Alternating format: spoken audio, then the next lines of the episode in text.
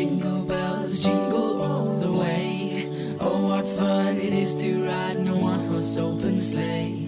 Jingle bells, jingle bells, jingle all the way. Oh, what fun it is to ride in a one horse open sleigh. Hi, this is Philip from His Beater. 2017 is drawing near. Actually, I could really see her right now, just there around the corner. Hi.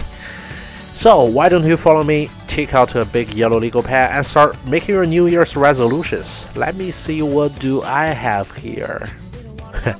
nah, I'm not gonna tell you like that on our public radio, of course.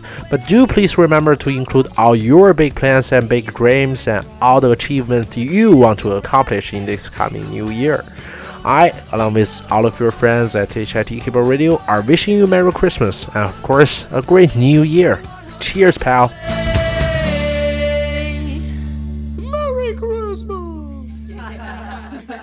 Play all the hits that beat.